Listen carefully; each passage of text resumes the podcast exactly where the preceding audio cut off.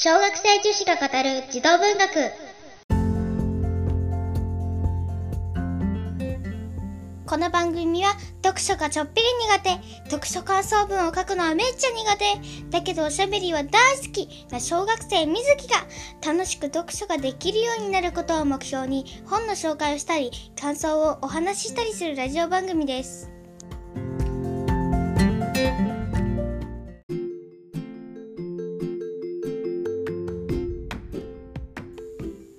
こんにちは。お話しさせていただきます。みずきと申します。よろしくお願いします。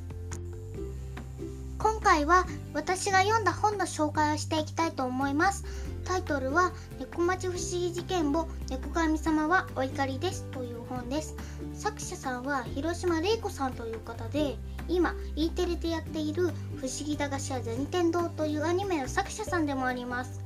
あらすじは表紙をめくったところに書いてあるんでそれをちょっと読んでみます。大猫町通称猫町。たくさんの猫が暮らし猫にまつわる言い伝えも多いこの町で東野は一本の不思議な猫じゃらしを見つける。猫じゃらしは猫のもの。猫のものを取ったらいけないよ。菊子おばあちゃんの言葉を思い出した東野だったがてんてん。感じで物語が始まっていくんですけどここでちょっと登場人物の紹介を軽くしときます。まずは主人公の東役遠いの塔に弓矢の矢で東役小学4年生の男の子です。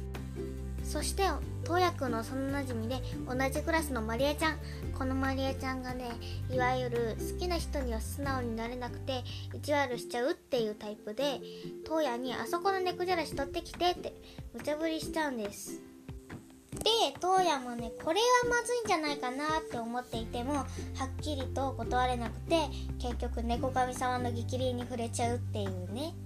でこの猫神様おまざり様って呼ばれていてその名の通りいろんな猫の毛色や模様が混じっていて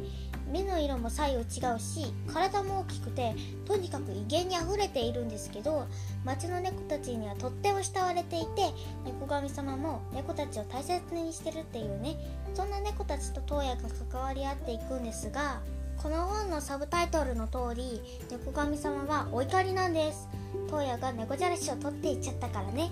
なので東野に猫に変身しちゃう呪いをかけます。それで猫神様に3つ贈り物を捧げようと言われるんです。それでストーリーが進んでいくんですがその3つの贈り物は自分で努力して手に入れたものしか猫神様は認めてくれなくてしかも猫に変身した状態だからね。果たして東野は無事に猫神様に贈り物を捧げることができて許してもらえることができるのでしょうか？っていうストーリーです。ここまでがこの本の紹介でこの後読んだ感想を言おうとしていたんですけどちょっとトークテーマを決めてお話ししたいなと思ったのでこんなコーナーを作ってみました。水木城曰く。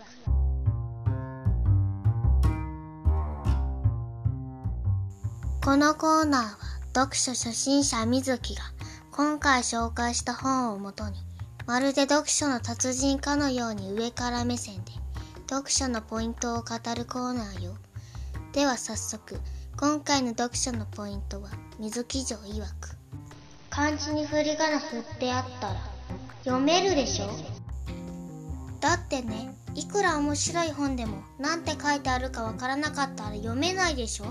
勉強のために辞書で調べながらとかいう意見もあるかもだけどそんなことしてたら内容が頭に入ってこないわよ。読書はねスピード感が大事なの。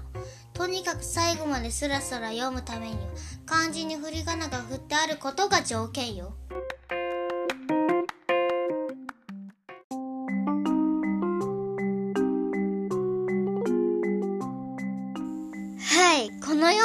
ーナーなんですがさっきの本の紹介のコーナーを録音した後でちょっと休憩中にバーナード城曰くっていうアニメを見つけてしまって1話5分ぐらいのアニメで学校の図書室が舞台で主人公が本をまともに読まないのに読書かぶって上から目線で語っているキャラでそういえば私も本読まないのに児童文学語るとかいうラジオ始めちゃったしね。でもこういうキャラも面白いなと思ってキャラ編コーナー作っちゃおうってなってやってみました。えっ、ー、と次回以降もあるかどうかは未定です。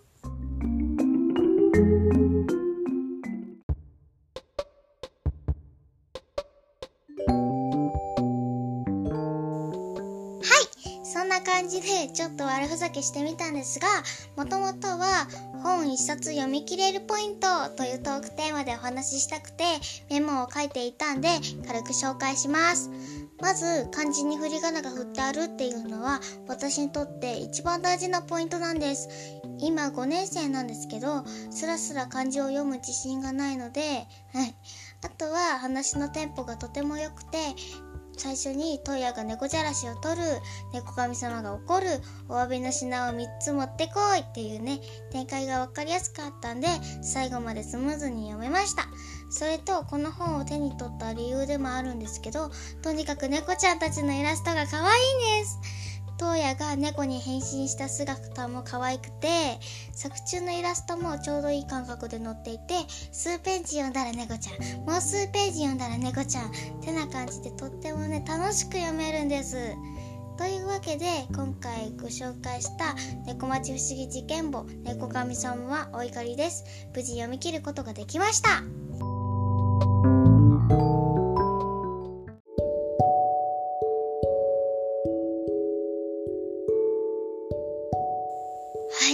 やっとエンディングのお時間です。あ長かった。あっちこっち迷い込んだ感じでいっぱいです。もう一冊紹介しただけなんですけど。結構ね、本の紹介するの緊張したんですよ。ちゃんと分かりやすく説明しなきゃなって思ってて、だから途中でアニメ見て、ノリで水木城曰くのコーナーやってみて、だいぶ肩の力が抜けた気がします。あの口調で全然大したこと言ってないっていう、そういうの自分でやってておかしかったです。次回はまた新しい本を紹介したいんですけどでも一回国語の教科書のね、34年生の時の教科書それに載っていた物語についてお話ししていこうかなと思っております。ではでは小学生女子が語る児童文学第2回目お聴きくださりありがとうございました。お相手はみずきでした。バイバイ。